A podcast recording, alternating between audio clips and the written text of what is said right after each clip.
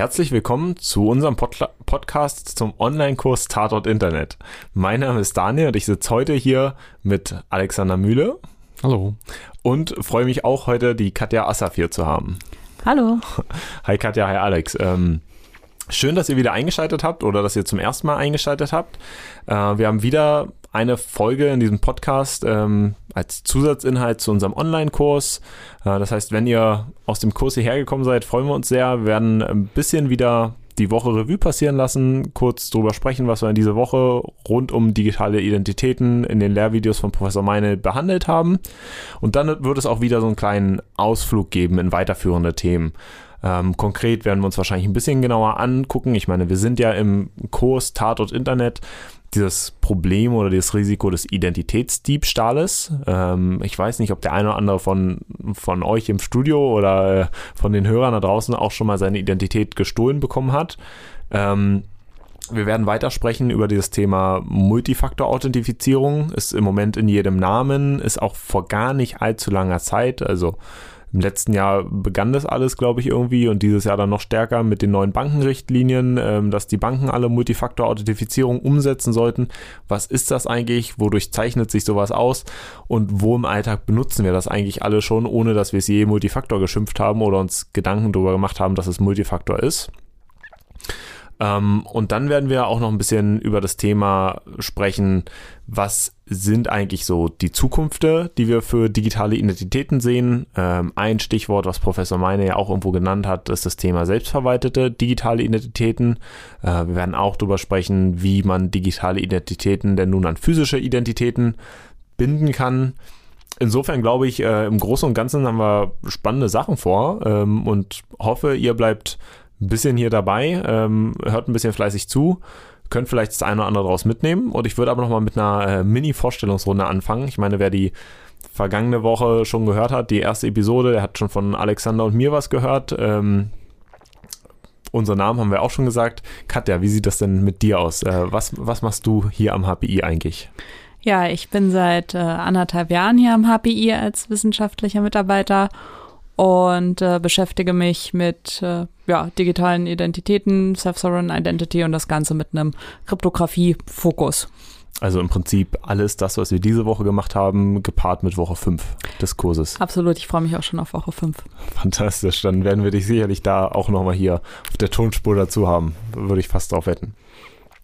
Gut, Alex, du hattest dich beim letzten Mal auch ja kurz vorgestellt.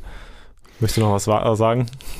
Ja, äh, ich bin seit äh, vier Jahren mittlerweile hier, habe meinen Fokus auch äh, über die Zeit ein bisschen mehr Richtung Identitätsmanagement gesetzt, ähm, habe dort wahrscheinlich eher den ähm, praktizierenderen äh, äh, Blickwinkel auf die Thematiken im Vergleich zu Katja, die dann doch eher ähm, aus der Mathematik kommt. Vielleicht ein interessanter äh, Kontrast. Jetzt habe ich ihn überfallen damit, dass er jetzt auch noch was sagen wollte. Genau, und mich ähm, hat der eine oder andere vielleicht schon mal im Forum gesehen oder irgendwie bei den ganzen anderen äh, Online-Auftritten rund um die Security-Themen, weil ich selbst im Bereich Security Awareness, Security Education forsche und lehre ähm, und da halt immer irgendwie mit an vorderster Front stehe, wenn es darum geht, neue Inhalte zu entwickeln und mich dann von allen anderen unterstützen lasse dort. Aber genau, freut mich, dass wir hier heute zusammengekommen sind.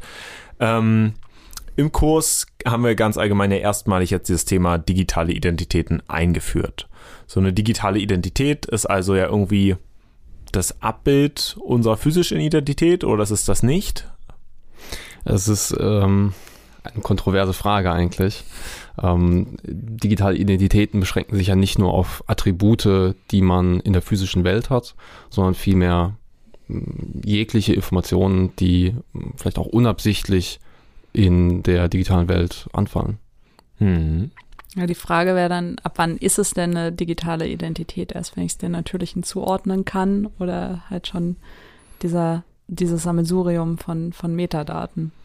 Und das finde ich eine sehr schöne Aussage mit dem, wenn ich es der physischen Identität zuordnen kann, weil das ja eigentlich genau der Prozess ist, der immer schwierig ist. Wenn wir es so runterbrechen, dann ist dieses Zuordnen zur physischen Identität ja das, was wir heute über diesen verbreiteten Prozess des, ich gebe meine E-Mail-Adresse und dann gebe ich ein Passwort dazu ein. Also mit, wenn ich mich jetzt an einen Rechner ransetze und zu irgendeinem Online-Dienst hingehe und ich sage, ich möchte mich jetzt mit meiner digitalen Identität anmelden, dann sage ich mit meiner E-Mail-Adresse im Prinzip, ich möchte mich mit genau dieser digitalen Identität anmelden und mit dem Passwort äh, weise ich ja vermeintlich nach, dass mir diese digitale Identität gehört.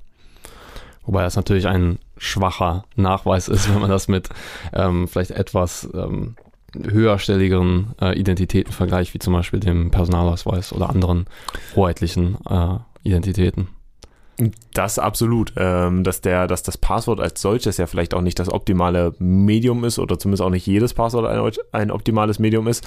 Und genau deshalb werden wir darauf äh, nachher auch noch zu sprechen kommen, auf genau diesen ähm, Diskurs, den äh, Alex da gerade aufgemacht hat, mit irgendwie Passwort oder wo kann ich eigentlich noch eine digitale oder eine physische Identität draus schöpfen. Hast kurz angerissen aus einem elektronischen Dokument, also aus dem elektronischen Personalausweis, den wir alle haben. Ähm, da steht ja, steckt ja auch Identitätsmaterial zu uns allen drin.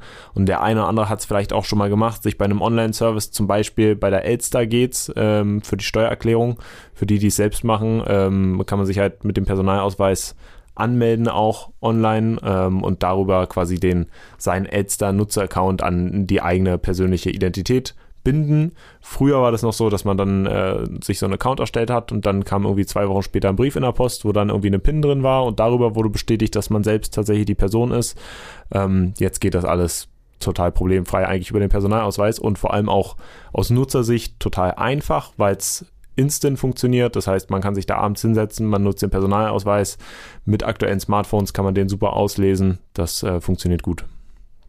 Ja, dieses Prinzip soll ja auch theoretisch auf alle Funktionen der öffentlichen Verwaltung ausgeweitet werden. Also mit dem Online-Zugangsgesetz, was jetzt schon leider einige Jahre äh, zurückliegt, ähm, sollte theoretisch bis 2022 äh, jegliche analoge Funktion, die in einem äh, Bürgeramt oder anderen öffentlichen Verwaltungen absolviert werden kann, auch digital ermöglicht werden. Das hat sich natürlich jetzt auch wieder etwas verzögert, aber solche Beispiele wie zum Beispiel Elster oder auch ähm, äh, Fahrzeuganmeldung oder ähnliche hm. Funktionen zeigen, dass da auch Interesse vom Nutzer ist.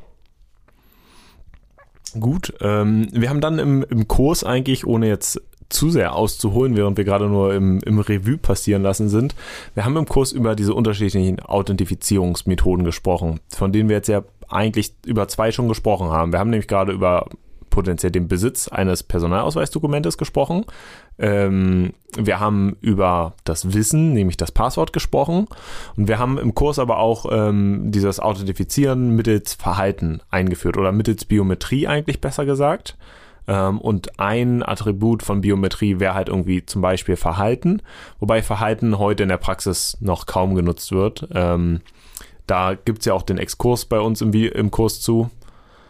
Wobei ich da etwas einhaken würde mit, ähm, dass es nicht verwendet wird. Es wird vielleicht für die tatsächliche Authentifizierung, also für die aktive Nutzung wenig verwendet, aber für ähm, sozusagen eine weitere Sicherheitsschicht als weiteren Faktor, zum Beispiel bei der Verwendung von Kreditkarten, bei äh, oh. Online-Logins, ähm, hat man ja vielleicht schon mal gemerkt, wenn man eventuell ein VPN verwendet hat, also sich virtuell an einem anderen Ort ähm, aufgehalten hat oder eben auch auf Reise war und man sich plötzlich aus China, aus Amerika oder sonst wo eingeloggt hat, ähm, hat das zum Teil dazu geführt, dass man das Konto eben nicht äh, verwenden konnte als Sicherheitsmaßnahme.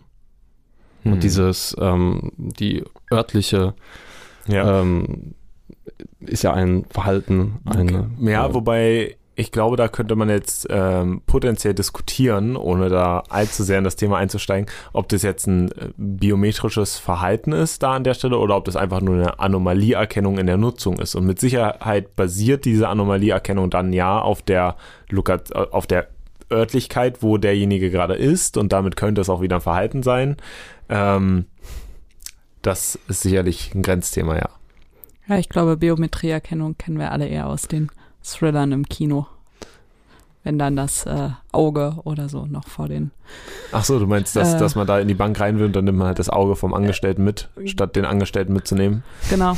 Wobei ich natürlich jetzt sowas wie äh, Face ID und äh, Fingerabdrucksensor total vergessen habe, weil ich die selber nicht benutze. Ja, ich wollte gerade sagen, in den meisten modernen Smartphones gibt es ja eigentlich, also ich würde behaupten, in den letzten Jahren hat sich das absolut gewandelt, dass äh, Biometrie unglaublich präsent ist in der lokalen Authentifizierung, so fürs eigene Smartphone. Ähm, nach online ist es halt immer ein bisschen schwierig. Äh, da gibt es dann andere Methoden, auf die wir nachher ein bisschen noch zu sprechen kommen werden. Gut, ich glaube, genug an der Stelle erstmal zum, zum, zum Recap. Äh, Verhalten, Biometrie und und und. Ähm, ich sehe, ihr wollt noch weiter diskutieren, aber wir kommen ja auch gleich nochmal dazu, so über Multifaktor auch. Ähm, wir haben dann ein bisschen drüber gesprochen und das ist ja eigentlich der, die, die Fragestellung, weshalb wir uns eigentlich mit diesen ganzen anderen Authentifizierungsmethoden befassen.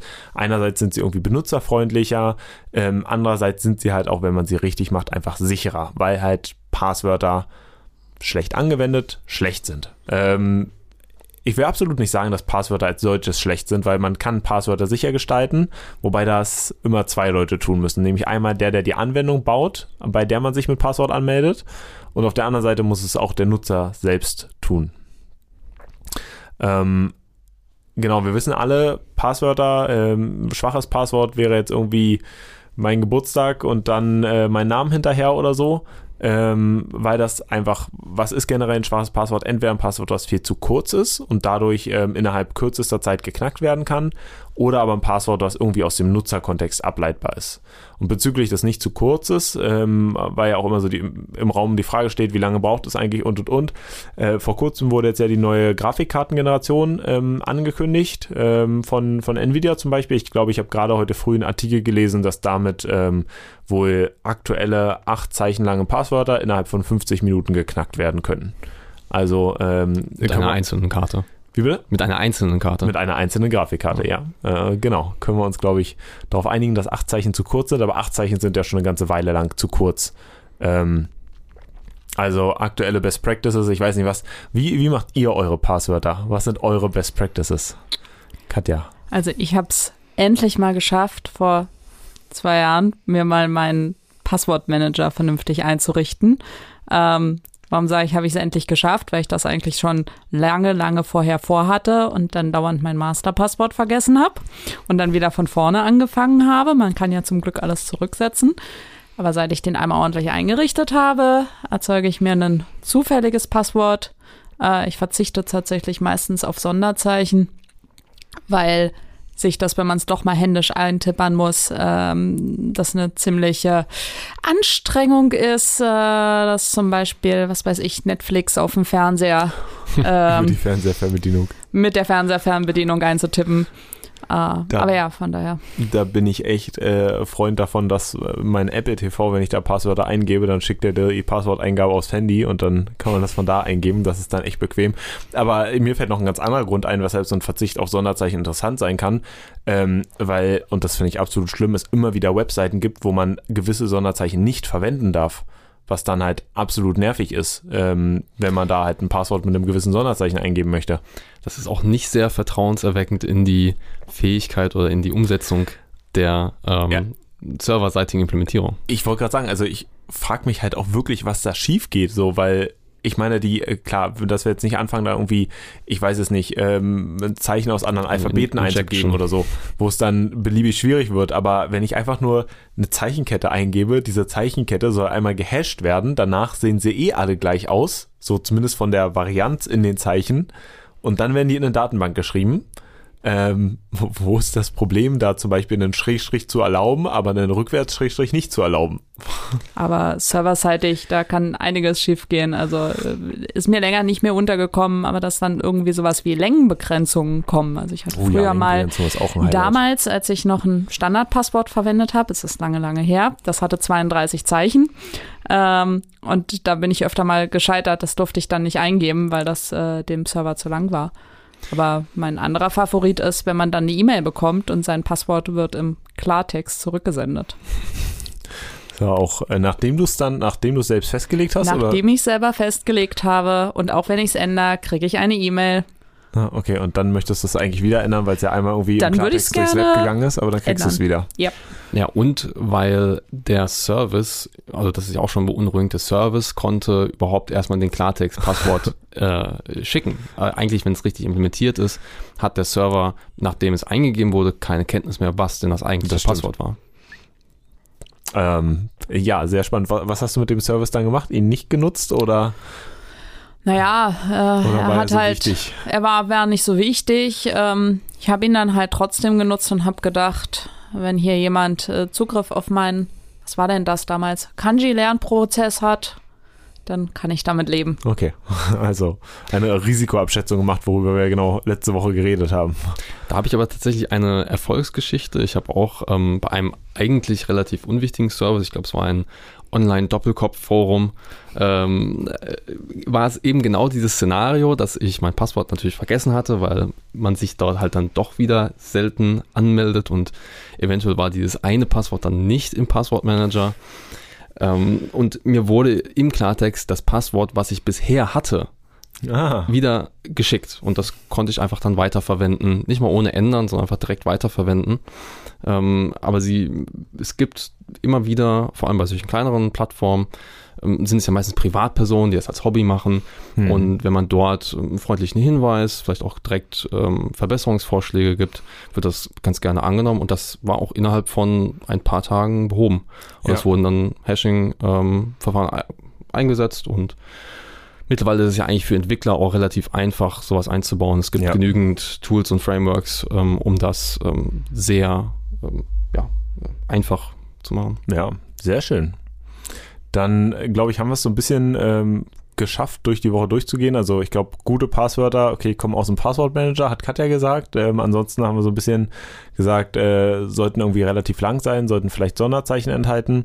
Was man auch ja tatsächlich machen kann, ähm, ist, dass man sich einfach vier oder fünf Wörter aus dem Wörterbuch nimmt. Also jetzt kein einzelnes Passwort als Wort aus dem Wörter Wörterbuch, ähm, weil da gibt es halt nur ein paar tausend oder ein paar hunderttausend. Ähm, aber wenn ich jetzt fünf, sechs, sieben Wörter aus dem Wörterbuch kombiniere, einfach weil ich es mir gut merken kann, äh, dann kann das auch schon wieder ein guter Satz sein ähm, oder ein gutes Passwort sein in Summe. Ähm, wird mittlerweile auch mehr und mehr so bei, bei WLAN-Routern und sowas gemacht, äh, dass die solches dann als Passwörter zum Anmelden rausgeben, weil es halt dann doch irgendwie teilweise ein bisschen einfacher ist einzugeben als irgendwie ähm, kryptische Zeichenketten und auch einfacher ist anderen Leuten mitzuteilen für solche Passwörter wie ein WLAN-Passwort, was man halt unter Umständen weitergibt.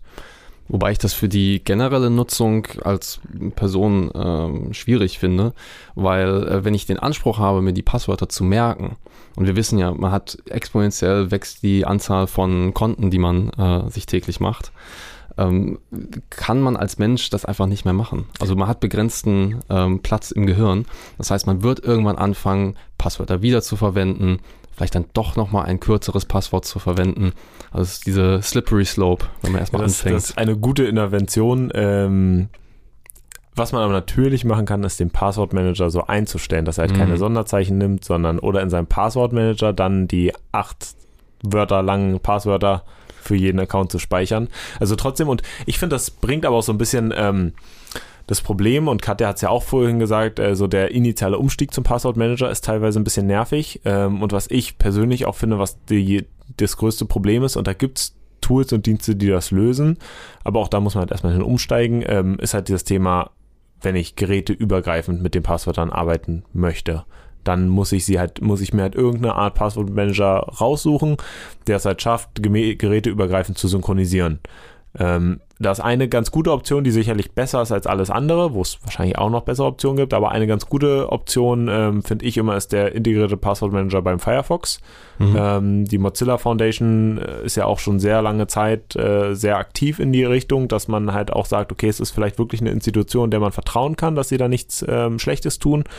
Und wenn man diesen Master Password Manager oder diesen den Account im Prinzip, den man dann ja braucht, um es zu synchronisieren beim ähm, Firefox, wenn man den dann halt mit einem ordentlichen Passwort sichert und von allen Geräten einfach den Firefox Browser nutzt, dann kann man dort dann automatisch aus dem Browser sämtliche Passwörter einfüllen lassen.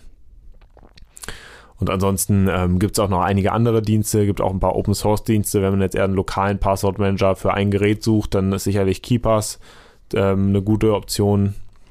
Ja, ich glaube, das ist auch immer sehr individuell, wie viel ja. Zeit und Energie möchte man dort reinstecken. Ja. Ähm, natürlich jetzt als Informatiker kann ich sagen, ich habe mir zu Hause eine eigene Cloud aufgesetzt, auf der ich meinen KeyPass-File habe, was dann auf jedes Gerät synchronisiert wird.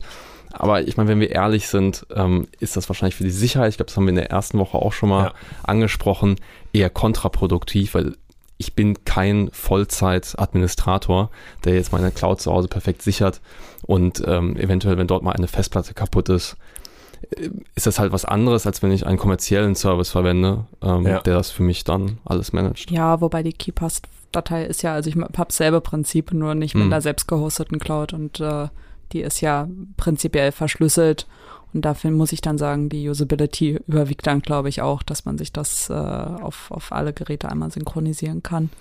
Ja. Ich glaube, KeyPass bietet sogar Dropbox Integration. So ja, definitiv. Ja, also es gibt auf jeden Fall Möglichkeiten, muss dann jeder selbst abwägen.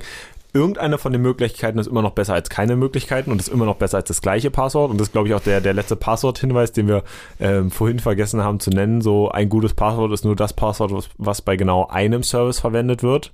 Ähm, also idealerweise auch keine Abwandlung von Passwörtern, dieses ganze servicetechnische Individualisieren, ähm, wenn halt irgendwer mit Verstand das Passwort in die Hände bekommt und drauf guckt, dann ist das halt auch zu erkennen, wenn ich da jetzt vorne und hinten drei Buchstaben vom Service ranschreibe, dann ist das zwar im, im Hash-Wert des Passwortes, ähm, ist das absolut okay, weil da sehe ich einfach nicht, wie das generiert wurde.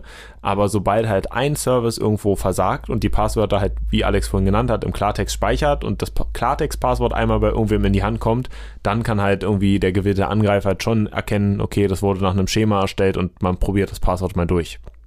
Oder Phishing. Oder Phishing, ja. Und damit kommen wir auch direkt ins nächste Thema eigentlich rein, ähm, Identitätsdiebstahl. Ähm, das ist im Prinzip ganz spannend, glaube ich, hervorzuheben, dass wir diesen, ähm, warum das eigentlich ein Problem ist, ist, glaube ich, jedem irgendwie bekannt. Wir haben viele persönliche Daten im Netz ähm, und auch die persönlichen Daten, die wir nicht im Netz haben, so äh, Rechnungsadresse oder Kreditkartendaten oder was auch immer, kann genutzt werden, dass jemand sich als ich ausgibt und für mich einkauft, aber halt an eine andere Adresse liefern lässt oder sowas. Ähm, das ist so der ganz klassische Fall. Und die, die Frage ist immer so ein bisschen, weshalb das Thema Identitätsstahl, Diebstahl ein Problem ist. Und das, glaube ich, ist so ein bisschen, weil wir in den letzten Jahren eigentlich so einen Wandel gesehen haben, dass jetzt nicht, nicht mehr der Kleinkriminelle irgendwie bei einer Person Identitätsdaten klaut, irgendwie ein Passwort hier klaut und dann bei der Person recherchiert, was findet er da, was findet er da und dann diese Person versucht zu imitieren, sondern da gibt es ja große kriminelle Systeme dahinter und dann ist es halt, einer sagt, hier, ich habe von diesen 100.000 Nutzern äh, jetzt den Klarnamen eigentlich zu der E-Mail-Adresse gefunden und dann bietet er die zum Kauf an und der nächste hat zu den Leuten, zu dem Klarnamen irgendwo auch eine Adresse im Angebot, dann kauft sich das auch der nächste und dann gibt es noch einen, der sagt, ach, zu der Adresse habe ich aber übrigens auch Kreditkartendaten und dann werden die auch eingekauft. Ähm, und dann, daher sammelt eigentlich jeder so beliebig viele Daten und jeder sammelt irgendwie ein bisschen was an Daten und im großen Stil können die dann zusammengesetzt werden und verwendet werden, um irgendwie Nutzeraccounts zu übernehmen, dann halt auch im großen Stil. Ähm, von daher ist halt auch, ist potenziell auch aus meiner Sicht jeder Account und jedes Passwort, was ich habe, weil ich überall ja auch immer leicht andere Daten angegeben habe, ein potenzielles Problem ähm, online. Deshalb ist also so ein Sicherheitspractice, den ich ganz gerne rausgebe, eigentlich, macht euch halt nur die Accounts, die, die ihr tatsächlich braucht. Dem würde ich halt, also widersprechen. Ich denke, es ist wichtig, dass man sich genau überlegt, welche Daten man rausgibt. Aber ich habe jetzt zum Beispiel erstmal keine Bauchschmerzen damit. Also an, an vielen Stellen, ne, bleiben wir mal bei der Webseite vom Hobbyentwickler, äh, der aber doch dann irgendwie da standardmäßig eingestellt hat, ich muss mir halt einen Account klicken, um das verwenden zu können. Aber es ist im Normalfall eine E-Mail-Adresse.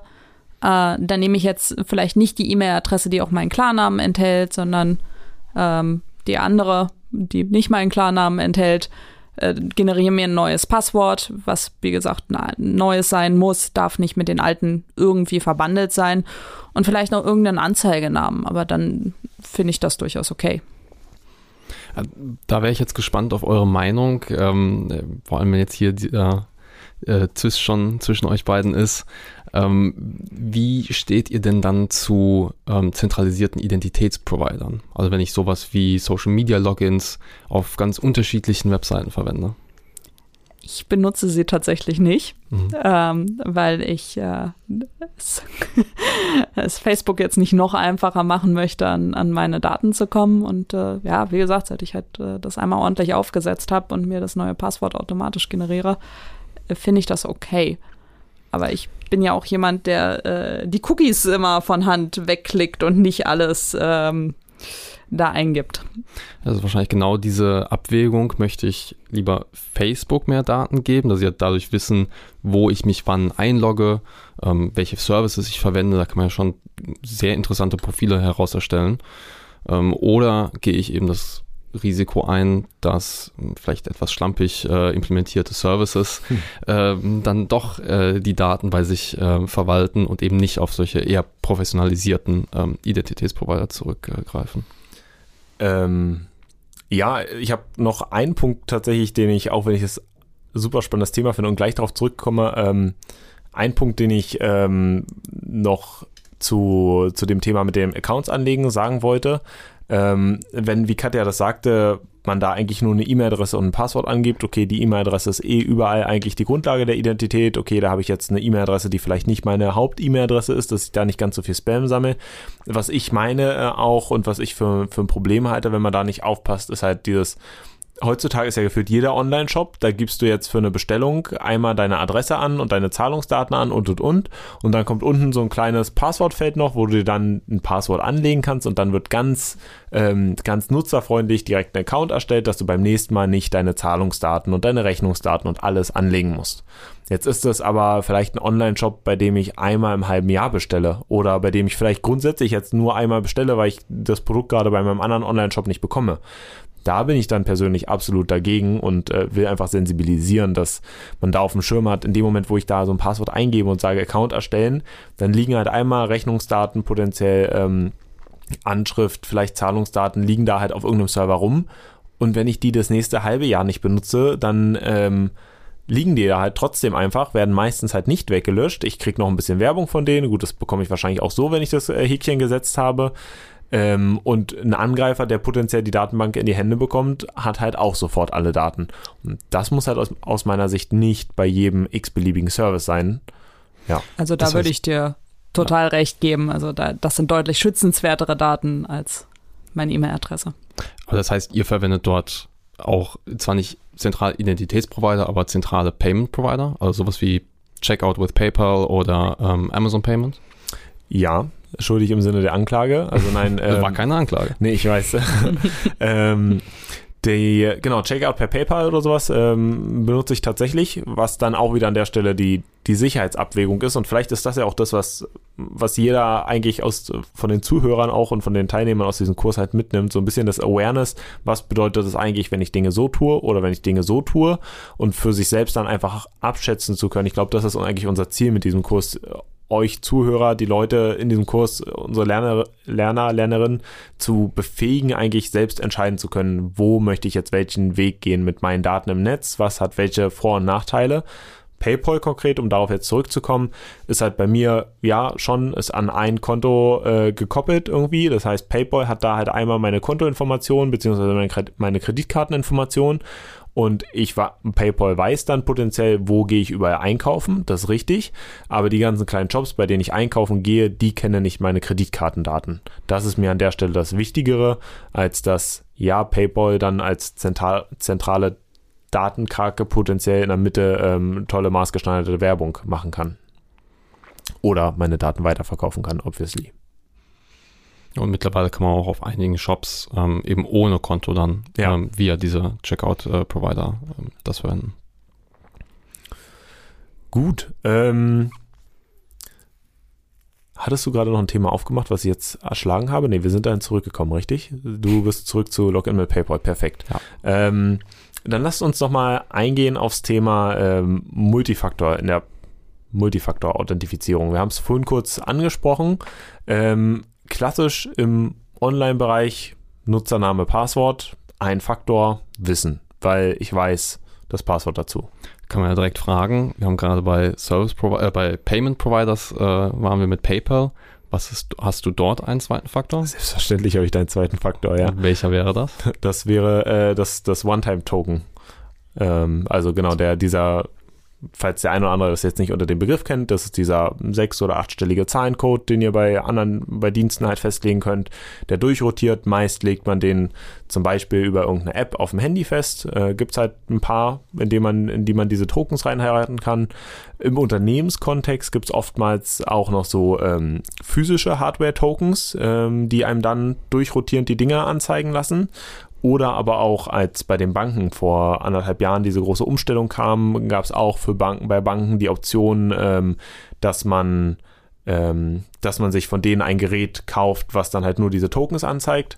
Äh, weil ich tatsächlich im Bekanntenkreis auch jemand habe, der ähm, kein Handy hat, weil er halt einfach sagt, möchte er nicht und ähm, kommt damit auch klar, kommt durch seinen Alltag und dann kam von der Bank aber diese Information von wegen so, ähm, ja, bitte laden Sie sich die App auf dem Handy runter und dann hat man halt bei der Bank angerufen und nachgefragt, was mache ich, wenn ich kein Handy habe? Und dann gab es halt diese Aussage, ja, hier für 20 Euro oder sowas kannst du das physische Gerät dazu kaufen.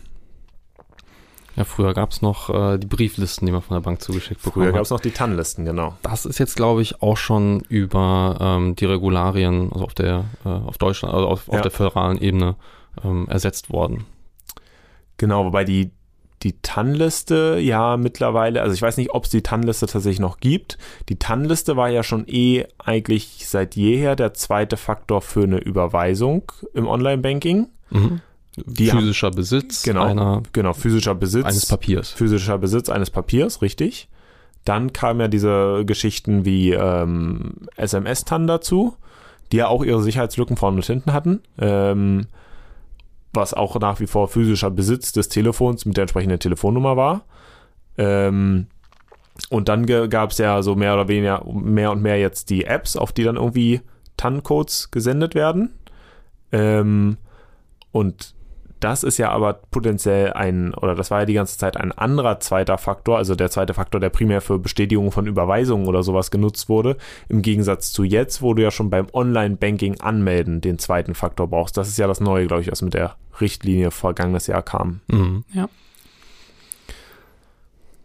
Gut, ähm, Thema, Thema, wir wollten ins Thema Multifaktor einsteigen. Wir haben jetzt also diesen, diesen zweiten Faktor. Ähm, ich möchte mich jetzt über meinen Rechner beim Online-Banking anmelden, gebe da meinen Nutzername, mein Passwort ein. Ähm, dann sagt er, okay, hier auf deiner App bestätigst du, möchtest du bitte die Anmeldung bestätigen? Ähm, dann mache ich das. Und jetzt ist die Diskussionsfrage an euch, wie viele Faktoren haben wir da eigentlich im Spiel? Äh, ich glaube, die erste Diskussion ist auch schon, ähm, auf welcher Plattform habe ich denn jetzt mich angemeldet mit Nutzername und Passwort? Also ist es zum Beispiel das gleiche Gerät, auf dem ich auch meine Tokens empfange, also meine Tanz.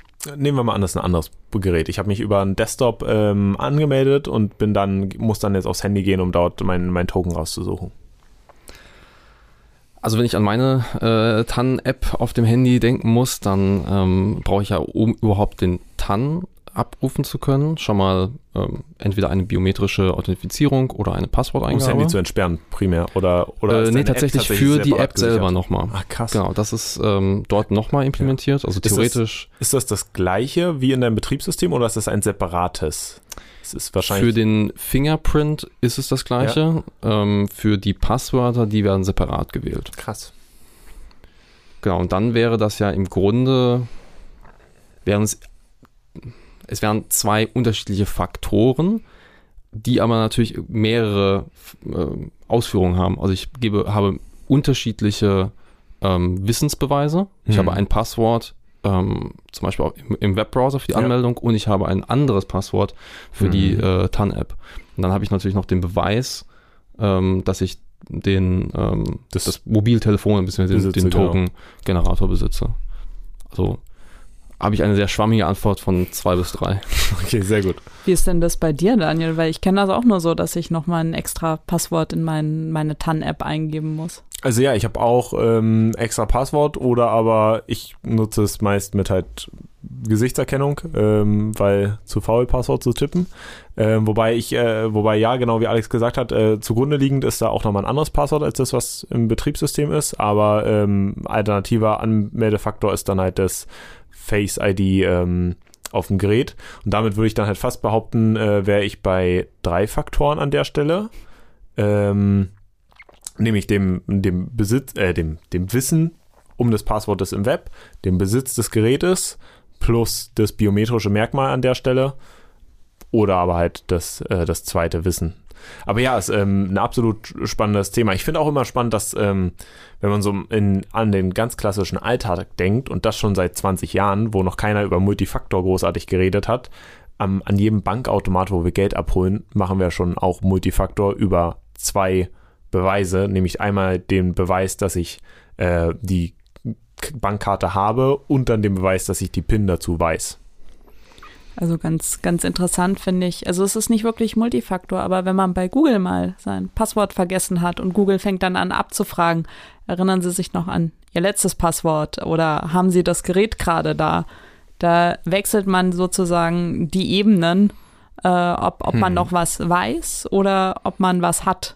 Und es ist tatsächlich halt Single-Faktor in dem Fall, ja. wenn nur eine Sache abgefragt wird, aber es wird, es ändert sich von äh, Wissen zu Besitz. Ja, wobei nichts finde ich nerviger, unter uns gesagt, als diese ähm, Sicherheitsfragen, die dann so, was ist dein Lieblingssong? Und dann denke ich mir in dem Moment, wo ich das mal brauche, so keine Ahnung, was mein Lieblingssong vor acht Jahren war. Erinnerst du dich nicht an eine Grundschullehrerin?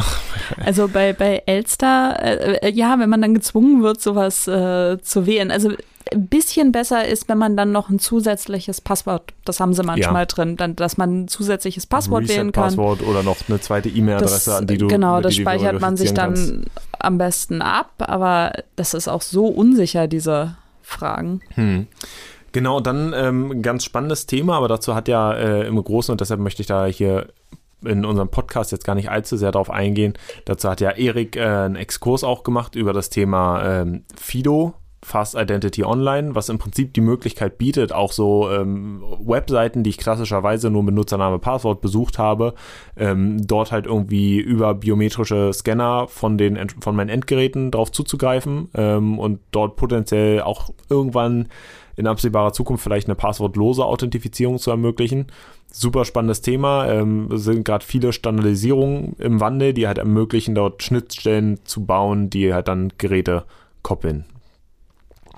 Ähm, Alex, du hast zweimal, und das so vielleicht als abschließendes Wort für diese Woche, du hast äh, jetzt zweimal so auf die ähm, standardisierten zentralen Identitätsprovider gezielt. Ähm, wir haben ganz kurz von Professor Meine den Ausblick gehört, so Richtung, wie sieht die Zukunft vielleicht aus mit selbstverwalteter, selbstsouveräne Identitäten. Ja, also das Prinzip hinter diesen ähm, Self-Sovereign Identities ist ja im Grunde dem Nutzer ähm, die Daten, die über ihn sowieso gesammelt werden, irgendwie in einer nutzbaren Form zur Verfügung zu stellen. Also es gibt ja durch die DSGVO bereits ähm, die Pflicht eines Anbieters, ähm, Daten, die er über einen sammelt, zum Beispiel bei Google, ähm, meine ähm, Suchanfragen, die verschiedenen E-Mails oder was auch immer dort alles gesammelt wird, äh, mir auszuhändigen. Und ähm, das geht in eine sehr ähnliche Richtung, dass man sagt, ähm, Daten, die vielleicht für mich auch ähm, nützlich wären, äh, zu anderen Service-Provider mitzunehmen, wie zum Beispiel, jetzt am HPI befassen wir uns hauptsächlich mit Studenten, das heißt, ähm, Lernergebnisse, ich habe zum Beispiel eine Prüfung bestanden, ich habe einen Bachelorabschluss gemacht. Diese Daten werden natürlich digital verwaltet, sind auch über einen Identitätsprovider ähm, äh, zugreifbar und ähm, das als irgendwie eine verifizierbare ähm, Behauptung dem Nutzer zu übergeben, ähm, das ist so im Grunde das Ziel einer ähm, Self-Sovereign Identity. Ja, sehr spannend. Also im Prinzip ähm, die Prozesse, die ich heute klassisch auch analog habe, wo so ein Nutzer, äh, Student jetzt zum Beispiel in deinem Beispiel bei einer anderen Hochschule was belegt hat, dann irgendwie einen Ausdruck bekommt, wo drauf steht, er hat dies belegt. Ähm, diese ganzen klassischen papiergebundenen Beweise im Prinzip äh, auch so ein bisschen zu digitalisieren und damit halt A, maschinenlesbarer, leichter verifizierbar auch zu machen, ähm, als wenn jetzt irgendwer sich da dran setzen muss und gucken muss, ob die Unterschrift von der Hochschule tatsächlich echt ist. Ähm, weil wir wissen alle, dass mit echten digitalen Signaturen und darauf werden wir in Woche 5, wenn äh, Katjas Lieblingswoche zur Kryptographie kommt, ähm, da werden wir sicher nochmal darüber sprechen, was eine digitale Signatur eigentlich ist und weshalb die digitale Signatur richtig angewendet ähm, viel sicherer sein kann als so eine klassische Signatur auf ein Stück Papier. Ähm, da werden wir sicher nochmal drauf eingehen. Aber ja, da spannende Möglichkeiten über selbstverwaltete, selbstsouveräne Identitäten, dem Lerner ja die Möglichkeit zu geben, auch diese ganzen Sachen zu verwalten, ähm, und dann halt an Dienste rauszugeben. Mobilität ist da so ein bisschen der, der, das, das Keyword. Also, dass ich wirklich Ja. die Sachen von einem zum anderen verwenden kann. Gut, und ich glaube, mit dem äh, Keyword Mobilität äh, können wir dann auch für heute schließen. Äh, Podcasts sind ja auch ein tolles mobiles Thema. Ähm, ich weiß nicht, ob Sie es wieder auf dem Handy angehört haben oder äh, auf dem Rechner oder nebenbei ein bisschen Haushalt gemacht haben. Was auch immer es war, ähm, wir hoffen, es hat Ihnen ein bisschen äh, gefallen. Wir haben Ihnen ein paar neue Inputs geben können. Ähm, lassen Sie uns gerne im Forum irgendwelche Kommentare hören, stellen Sie Rückfragen, ähm, geben Sie uns mit, was Sie sich für die nächsten Wochen an Verbesserungen wünschen würden.